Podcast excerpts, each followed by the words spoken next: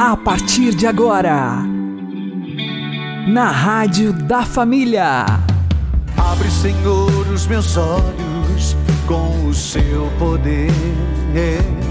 Caminhando com Jesus. Acredite, se Deus é por nós, quem será contra nós?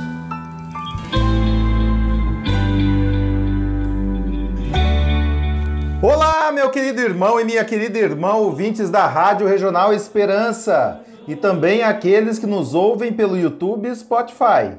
Eu sou o João Cláudio e este é o programa Caminhando com Jesus. E vamos caminhar com Jesus em nome do Pai, do Filho e do Espírito Santo. Amém. Inspirai, ó Senhor, as nossas ações e ajudai-nos a realizá-las para que em vós comece e para vós termine tudo aquilo que fizermos. Por Cristo Senhor nosso. Amém. Santíssima Virgem Maria, Mãe de Deus, rogai por nós. Castíssimo São José, patrono da Igreja, rogai por nós. Deus não condena ninguém para o inferno. Somos nós mesmos que nos condenamos. Vamos aprender com o Padre Léo. Ô oh, padre, eu estou rezando faz tanto tempo, e por que será que Deus não escuta a minha oração? Não é que Deus não escuta a sua oração, é que você já sabe o roteiro. Você já recebeu, e alguns aqui recebeu esse roteiro escrito, datilografado, impresso com letras garrafais. Alguns aqui não têm desculpa. Eu, por exemplo, se eu me perder, azar o meu. Porque eu não tenho desculpa. Deus já mostrou o roteiro para a minha vida com letras garrafais. Não precisa nem eu saber, vocês sabem o roteiro de Deus para a minha vida. Agora, para cumprir esse roteiro, você acha que é fácil? Ô oh, meu irmão, olha, muitas e muitas vezes, por que, que eu me confesso todo mês? Porque na subida dessa montanha, muitas e muitas vezes eu escorrego e caio uma porção de vezes, muito mais vezes do que eu queria. E o triste é que quando você está subindo e está levando pessoas atrás de você, na hora que você cai, você derruba um monte de gente, você machuca. E às vezes você está tão preocupado com você que você não para nem para pedir perdão, nem para pedir desculpa àquela pessoa que você derrubou. Não é fácil, é um, um, processo contínuo e constante. É preciso despir-se de tudo aquilo que não pertence a Deus em nossa vida. Repito, não é coisa que você não sabe. Você sabe o roteiro de Deus para você. Você recebeu esse papel. Você sabe qual é o projeto de Deus para você. Basta olhar os dons que você tem. Muitos aqui têm dons para música, outros têm dons para culinária, outros têm dons de pregação, outros têm dons de cantar, outros têm dons de pintar, outros têm dons de administrar bem a sua empresa, o seu escritório. Cada um aqui recebeu dons maravilhosos Cada um aqui recebeu um roteiro perfeitinho. Quando é que você vai ser feliz? Você vai ser feliz quando chegar na hora de fechar a cortina, e vai chegar essa hora a cortina da sua vida, a cortina da sua história. Talvez que quando fechar o caixão aqui no mundo, descortina-se o novo horizonte, a montanha eterna de Deus, aonde Ele vai dizer: Vinde benditos de meu Pai. É aí que você vai encontrar a verdadeira felicidade. Mas, meu irmão, minha irmã, só existe um lugar para quem não seguiu seus roteiros. Só existe um lugar para os derrotados a desgraça eterna do inferno. E a igreja tem coragem de afirmar isso, porque muita gente é contra a igreja católica. Porque a igreja católica tem coragem de afirmar que a vida é única por que, que hoje está expandindo-se as falsas doutrinas a respeito da reencarnação? E tanta gente indo atrás, porque não, padre, a reencarnação é muito mais lógica. O Deus da reencarnação é um Deus muito melhor, porque como é que Deus vai condenar uma pessoa eternamente no inferno? Não, de fato, Deus não condena ninguém, é você que se condena. Deus deu a liberdade para você, Deus deu para mim a liberdade, e mesmo quando nós sabemos o trajeto a seguir, nós sabemos o roteiro, nós sabemos o que fazer para chegar lá, nós sabemos o esforço que precisamos fazer para caber nessa roupa, e essa roupa nossa tem nome. São Paulo é espetacular. Esse versículo 14 me arrepia. Porque é impressionante Paulo afirmar para mim e para você que só tem uma roupa que a gente vai ter que se vestir nela. Se caber dentro dessa roupa, qual é? Está aí, está escrito: revestivos do, do Senhor Jesus. Meu Deus. Então eu preciso me perguntar: será que eu estou cabendo nesse modelo? E enquanto a gente não couber nesse modelo que tem nome, nessa roupa que tem nome, essa é a veste que o Apocalipse fala e que nós meditamos há poucos dias, nesses últimos tempos que a liturgia vem nos preparando para chegarmos ao tempo do advento que começa hoje. Só vai entrar no reino de Deus aqueles que tiveram as suas vestes lavadas e alvejadas. As moças mais novas aí não sabem o que é alvejar roupa. A senhora que é mais velha sabe. Então, é fácil? Não é fácil. Para você ter a sua veste alvejada no sangue do cordeiro, olha lá se foi fácil. Olha lá a tábua de lavar roupa que ele passou. Se você não tiver a coragem de lavar a roupa do seu coração, naquela tábua de lavar roupa, que o que, que Jesus fez? Ele pegou a tábua de lavar roupa e fez uma cruz para limpar-nos eterna e definitivamente.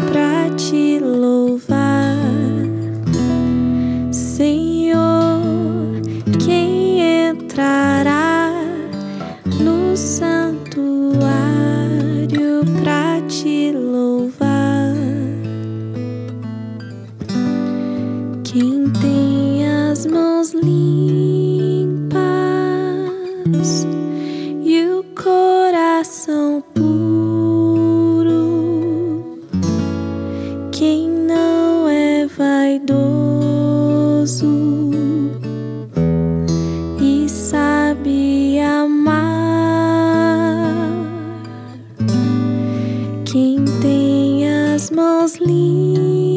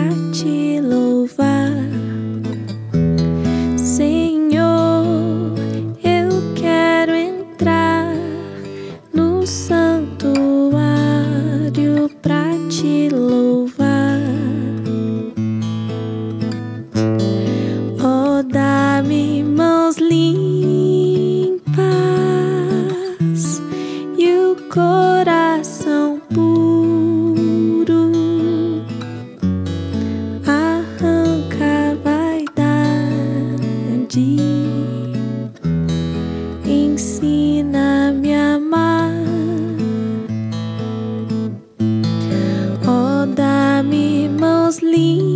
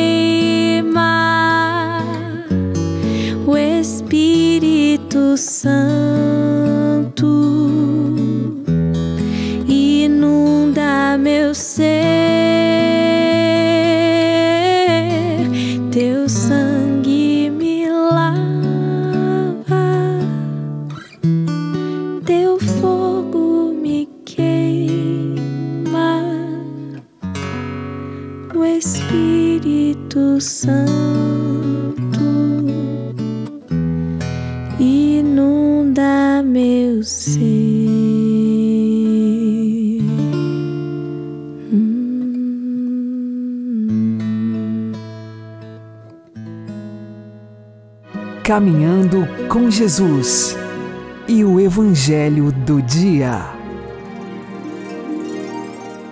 O Senhor esteja convosco, Ele está no meio de nós. Anúncio do Evangelho de Jesus Cristo segundo João. Glória a vós, Senhor. Naquele tempo, Jesus decidiu partir para a Galiléia. Encontrou Filipe e disse: Segue-me. Filipe era de Betsaida, cidade de André e de Pedro. Filipe encontrou-se com Natanael e lhe disse: Encontramos aquele de quem Moisés escreveu na lei e também os profetas, Jesus de Nazaré, o filho de José. Natanael disse: De Nazaré pode sair coisa boa? Filipe respondeu: Vem ver. Jesus viu Natanael que vinha para ele e comentou: Aí vem um israelita de verdade, um homem sem falsidade. Natanael perguntou: De onde me conheces? Jesus respondeu: Antes que Filipe te chamasse, enquanto estavas debaixo da figueira, eu te vi. Natanael respondeu: Rabi, tu és o filho de Deus, tu és o rei de Israel. Jesus disse: Tu crês porque te disse: Eu te vi debaixo da figueira? Coisas maiores que esta verás. E Jesus continuou: Em verdade, em verdade eu vos digo vereis o céu aberto e os anjos de Deus subindo e descendo sobre o Filho do Homem. Palavra da salvação. Glória a vós, Senhor. Agora, a homilia diária com o Padre Paulo Ricardo.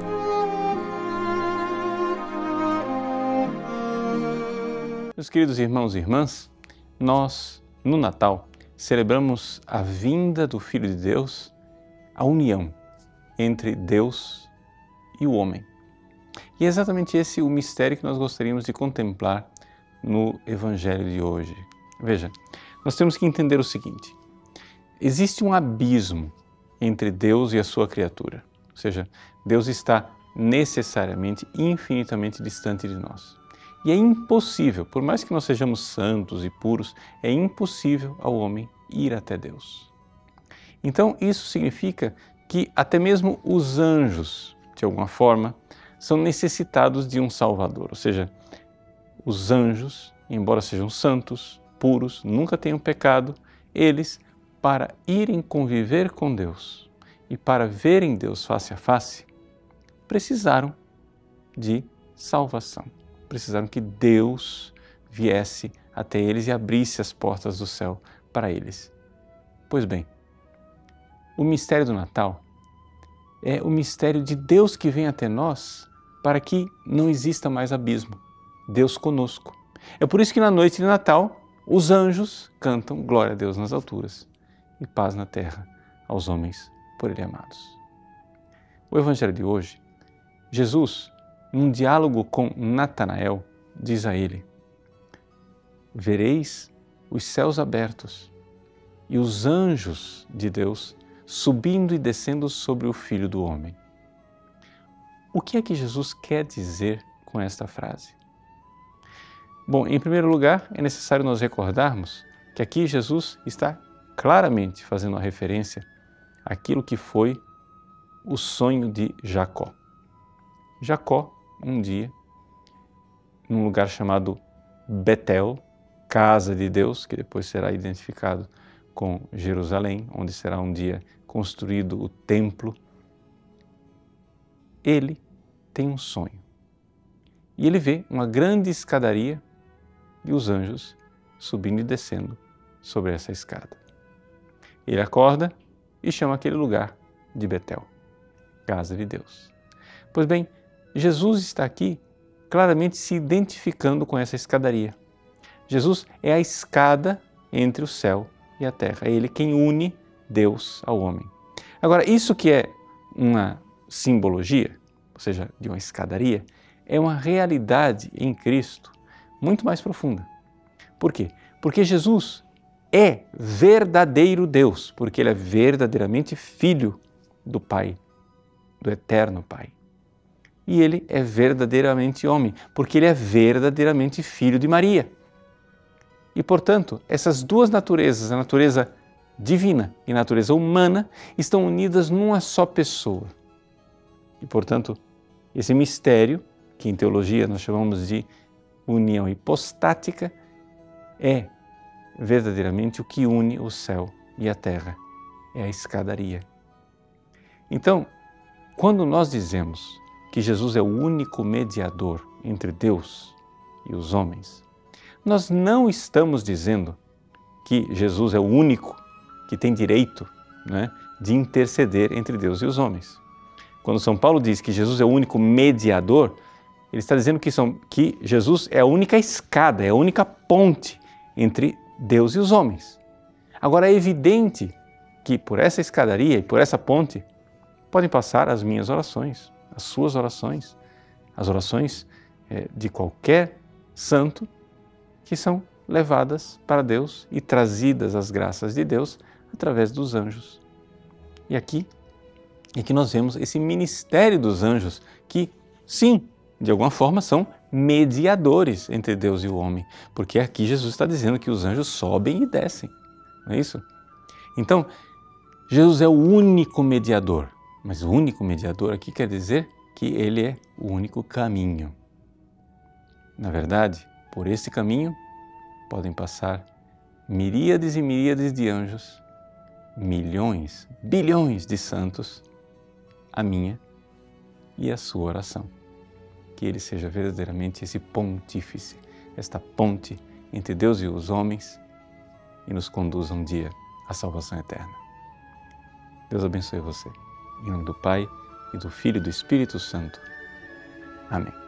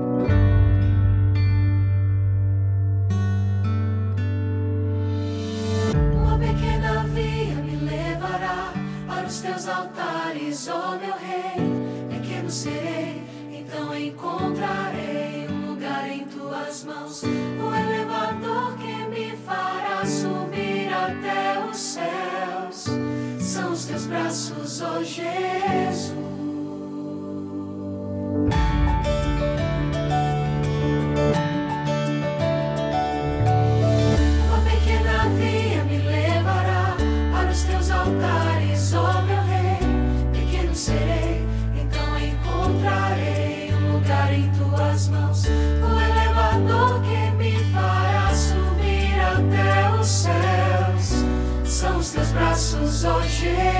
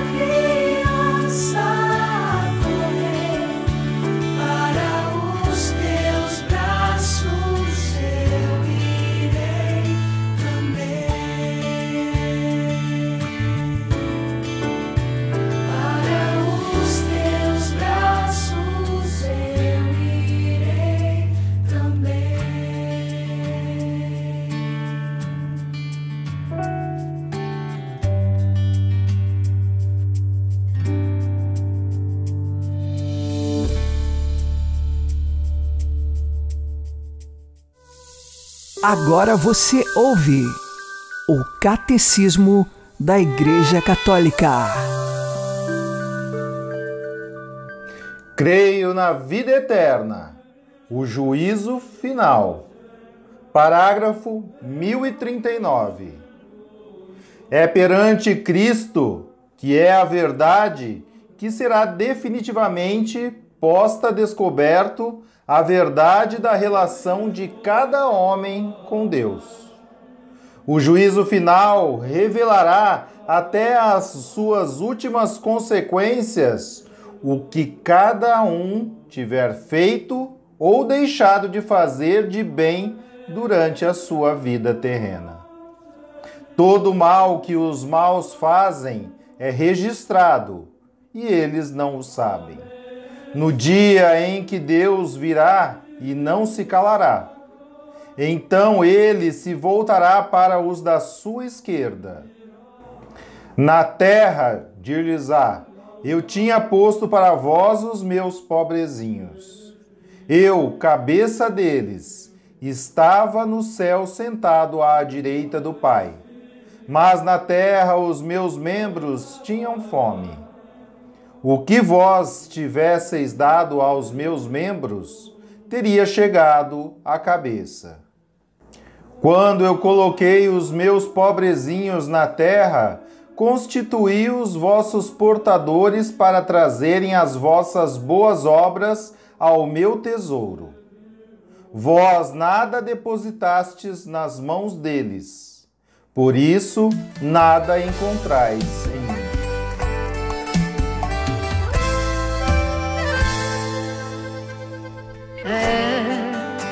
Está faltando coragem pra mudar de vida, porque não é fácil fazer a renúncia do que parece bom, mas nos afasta de Deus.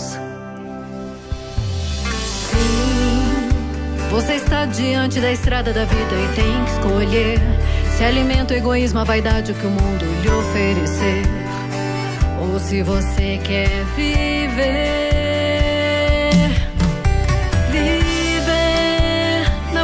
sempre amar e não fazer um mal a ninguém. Lembrando de agradecer tudo aquilo que a gente tem. E os ensinamentos daquele que mais nos amou. De que adianta ter dinheiro? De que adianta ostentação? De que adianta ter de tudo nesta terra de ilusão? Tudo aqui é passageiro. Coração.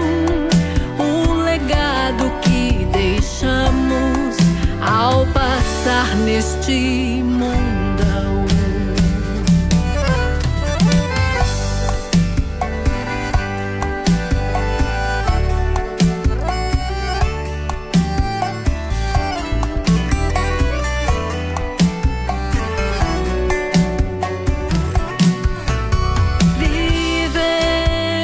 Na busca de sempre amar e não fazer um mal a ninguém. Lembrando de agradecer tudo aquilo que a gente tem. Os ensinamentos daquele que mais nos amou. De que adianta ter dinheiro? De que adianta ostentação? De que adianta ter de tudo nesta terra de ilusão?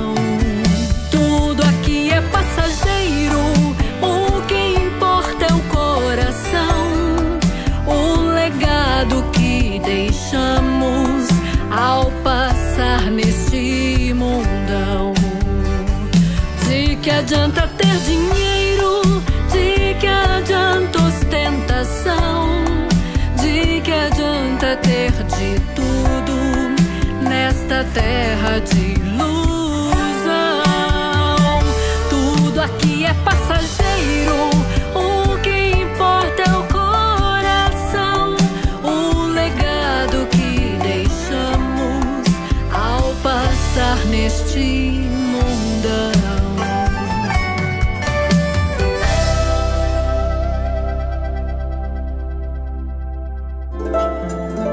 O Santo do Dia, com Padre Alex Nogueira.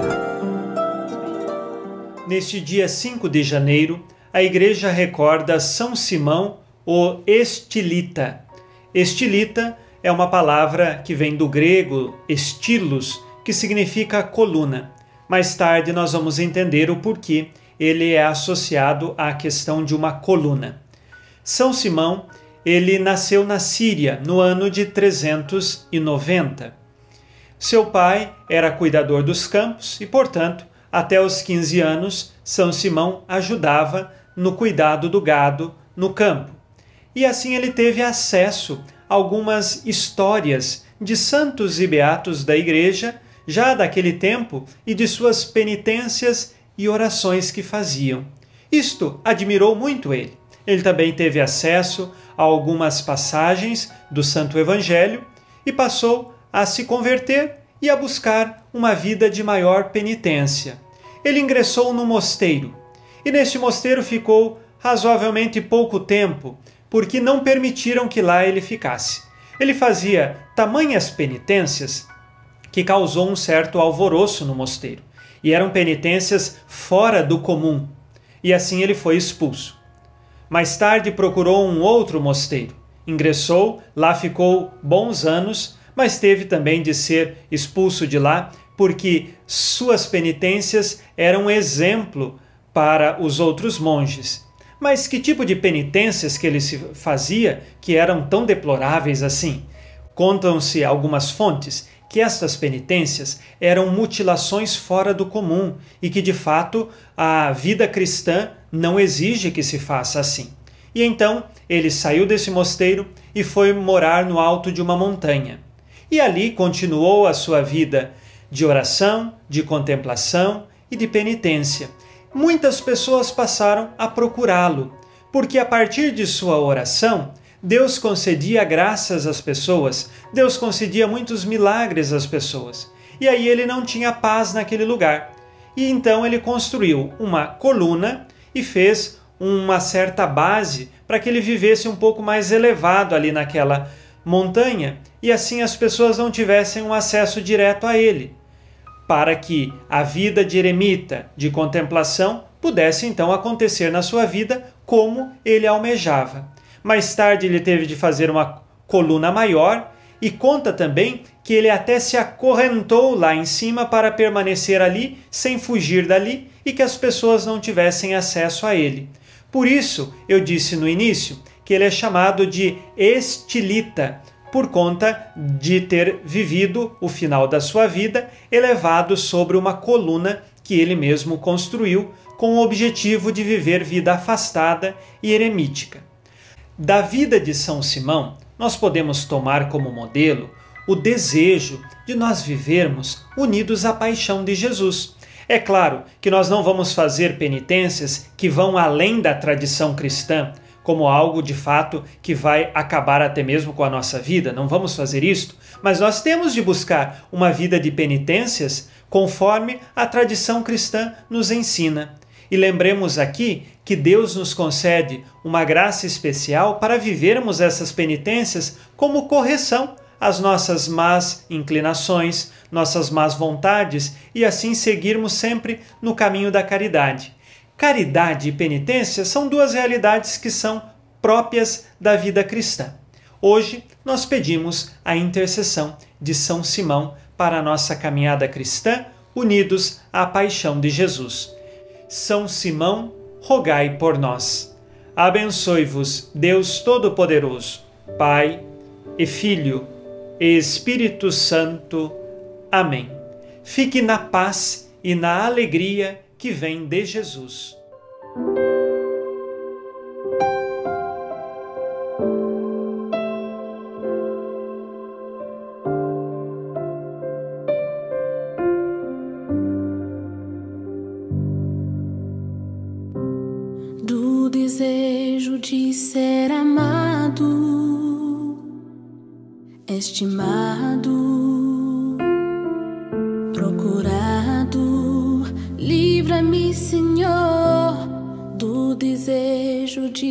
Ser honrado,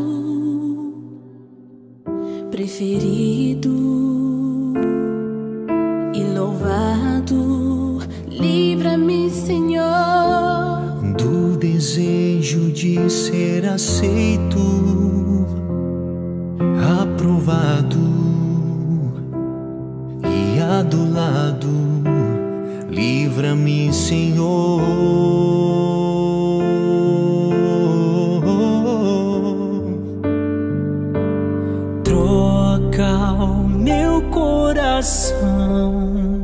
Orgulhoso e ferido, pelo teu coração, Jesus, manso e humilde, que diminua eu até desaparecer, que cresça a tua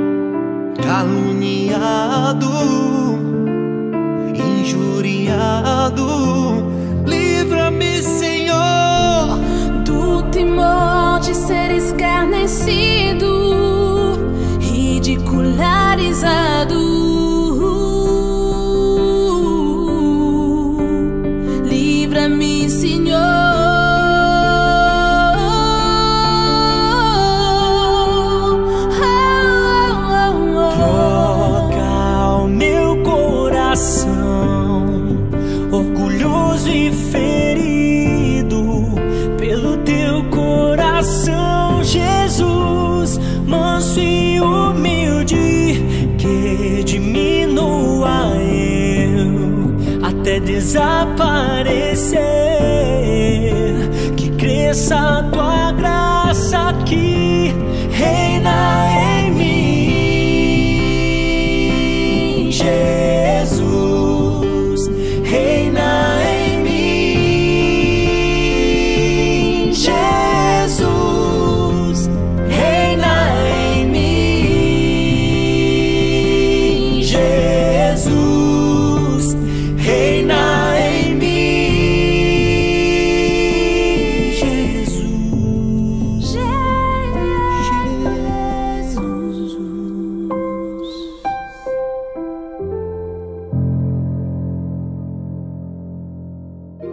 Você está ouvindo na Rádio da Família.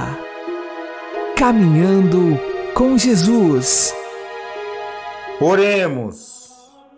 Senhor, que iniciastes de modo admirável a vossa redenção com o nascimento de vosso Filho, concedei aos vossos servos uma fé sólida, para que, conduzidos por ele, alcancemos a glória prometida. Por nosso Senhor Jesus Cristo, vosso Filho, que é Deus convosco na unidade do Espírito Santo. Amém.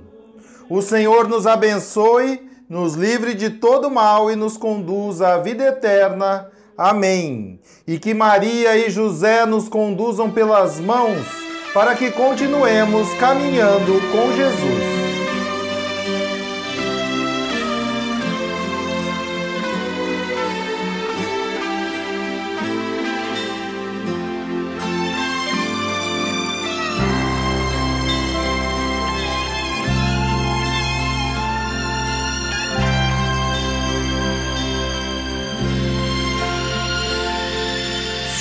Solidão. For demais. E em teu coração não sentires a paz,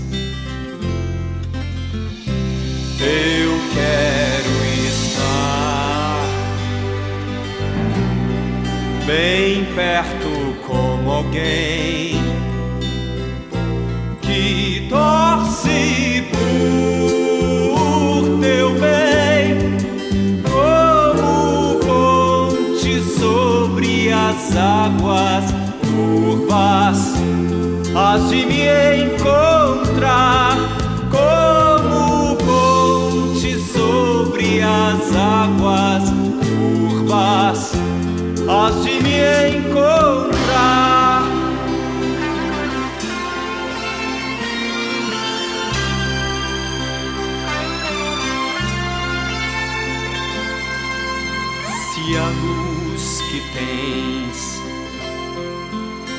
apagar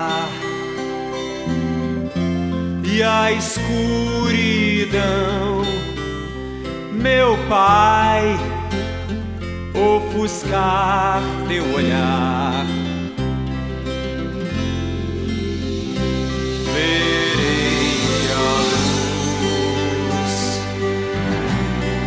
nas trevas do coração,